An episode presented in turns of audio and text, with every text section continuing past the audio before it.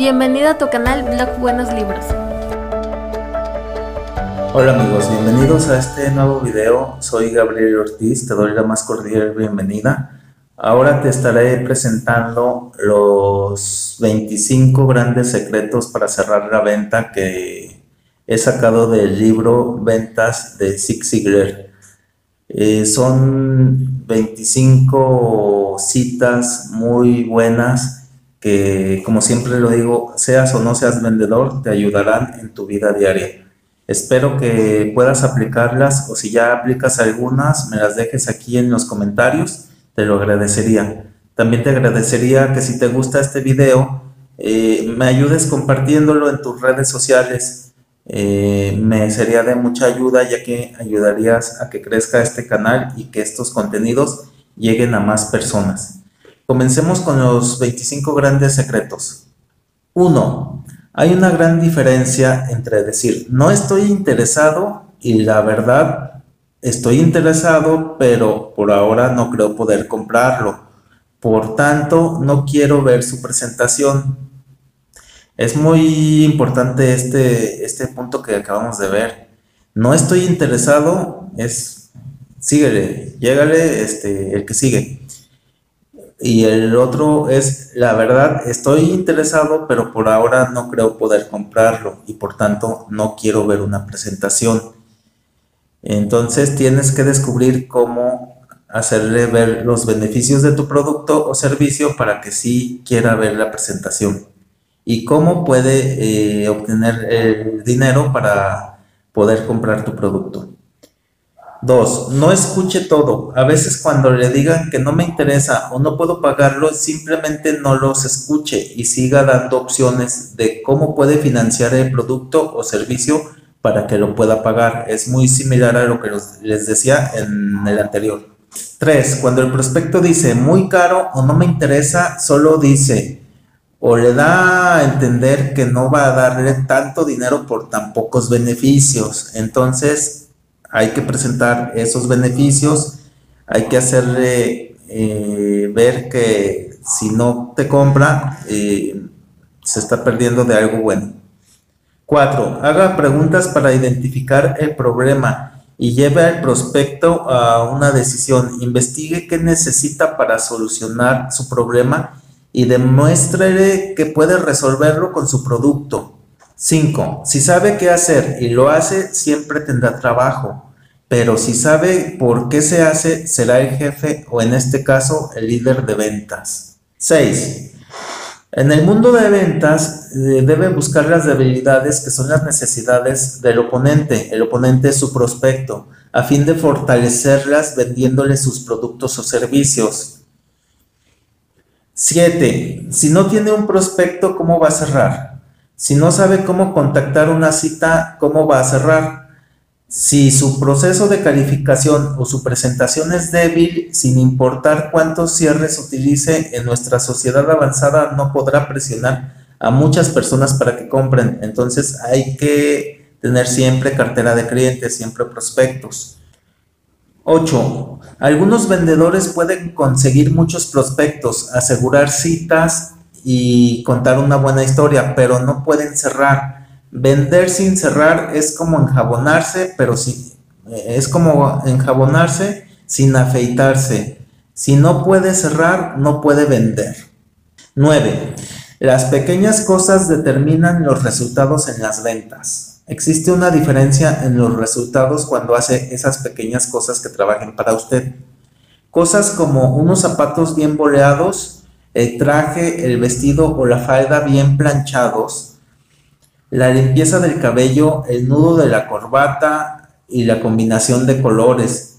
Si está bien afeitado y limpio, su maquillaje es fresco y está bien aplicado, si está mal vestido y sonríe y es amable, si llega a tiempo, si es considerado con el tiempo de su prospecto, si fuma o usa goma de mascar, si es organizado y practica las buenas relaciones humanas, eh, con recordatorios de seguimiento y notas de agradecimiento y muchas otras pequeñas cosas que significan la pérdida o la realización de la venta. Hay que poner mucha atención a nuestro cuidado personal. hay que estar bien presentados, no es necesario, si eres vendedor, que siempre estés de traje y corbata. Yo, como les he dicho muchas veces, soy agente de bienes raíces y la mayor parte del tiempo no uso traje, no uso saco. Aparte que vivo en una ciudad donde la mayor parte del tiempo hace calor, eh, sería muy incómodo siempre traer eh, saco y corbata. Eh, pero cuando es tiempo más fresco de invierno, como es este momento, sí trato de ponerme saco y a veces corbata. Pero siempre trato de traer camisa, camisa formal, pantalón, ya sea tipo chinos o formal. Zapato también uso dependiendo del tipo de pantalón, eh, formal o informal, pero que se vea algo casual. Eh, hay que transmitir seguridad a nuestros clientes, a nuestros prospectos para que nos compren. 10. El cierre justo. Comienza así. Voy a procurar que la explicación de la propuesta sea tan sencilla y clara como esta hoja de papel en blanco. Si no lo hago, entenderé que dude al tomar la decisión en cuanto a la propuesta. Por esta razón, le prometo que cuando termine la explicación, la propuesta será tan sencilla y clara como esta hoja. En este momento le pediré que tome una decisión. Si considera que obtendrá los mayores beneficios al decir que sí está, que sí a esta, por favor diga que sí. No obstante, si piensa que lo mejor es decir que no, le pido que diga que no. ¿Le parece justo, señor? Entonces vas a tener que hacer una presentación donde no dejes duda eh, a tu prospecto. 11. El cierre de la nueva decisión. Cuando un prospecto dice que no y usted dice eh, de, una de una u otra forma, adelante, sabe que lo comprará tarde o temprano, firme aquí, lo único que hace en la mente del prospecto es tratar de presionarlo para que diga que está equivocado que fue un tonto al decir que no desde un principio. Hacer que un prospecto admita que es un error es casi imposible. Lo único que logrará es irritarlo. Esta no es una manera de convencerlo de que lo compre. Entonces, no hagas, eh, no, lo, no lo contradigas. 12. A menudo no significa que no saben. Eh, los prospectos tomarán nuevas decisiones con base a información nueva. El proceso de ventas exige que intente el cierre tan pronto como haya establecido el valor o despertado el deseo de propiedad, pero antes de dar la información. 13. Si espera hasta proporcionar toda la información antes de tratar de cerrar, cometerá un error más grave algunos dicen que no automáticamente en el primer intento de cierre, a fin de no sentir que fueron muy fáciles y que no investigaron con detenimiento antes de comprar. Muchas veces dicen que no en un principio, cuando en realidad dicen dígame más, deme más información, haga que me sienta seguro eh, de que es una decisión afirmativa y es correcta. 14. En el momento en que el valor sea igual al precio, tendrá un prospecto. Hasta que el valor sea igual o exceda el precio, en la mente del prospecto no tendrá un prospecto legítimo. De nada servirán todas las técnicas de la persuasión o la presión una vez que el valor del producto o servicio en la mente del prospecto supere el precio. Tienen un prospecto importante con quien todavía tienen que cerrar la venta. 15. Para ser más efectivo en una presentación de ventas deberá empezar con su mejor táctica, su estrategia dominguera, aquella que considera que es la más poderosa. Guarde su segunda mejor táctica para el esfuerzo final. Hablando en forma general, su prospecto escucha el principio y el fin, pero a menudo no escucha el intermedio este procedimiento le ayudará a asegurarse de que su prospecto va a recordar las dos partes más poderosas de su presentación. 16. Suponga que el prospecto le dice, me parece que el precio está un poco fuera de línea. Lo primero que debe determinar es si el precio es realmente el problema o hay algo, algún otro. Determinará lo anterior haciendo algunas preguntas. Por ejemplo, si hubiera alguna forma de demostrarle que el precio es justo y de que el producto vale cada centavo que pedimos, seguiría adelante y aprovecharía nuestro, nuestro ofrecimiento el día de hoy. 17. Una forma efectiva de hacer esto es decir al, prospecto, señor prospecto, va a preocuparse por el precio una sola vez, será el día en que lo compre, va a preocuparse por la calidad durante toda la vida del producto, con esto en mente, permítame sugerirle que piense lo siguiente. ¿Está de acuerdo en que es mejor pagar un poco más de lo que esperaba que un poco menos de lo que debe? Espere la respuesta. La razón es sencilla. Si paga un poco más de lo que esperaba, hablamos de centavos. Si paga menos de lo que debe y el producto no cumple con lo que espera de este, perderá todo. 18. El cierre del costo. Esta es una pregunta que puede hacer cuando su prospecto hable acerca del precio.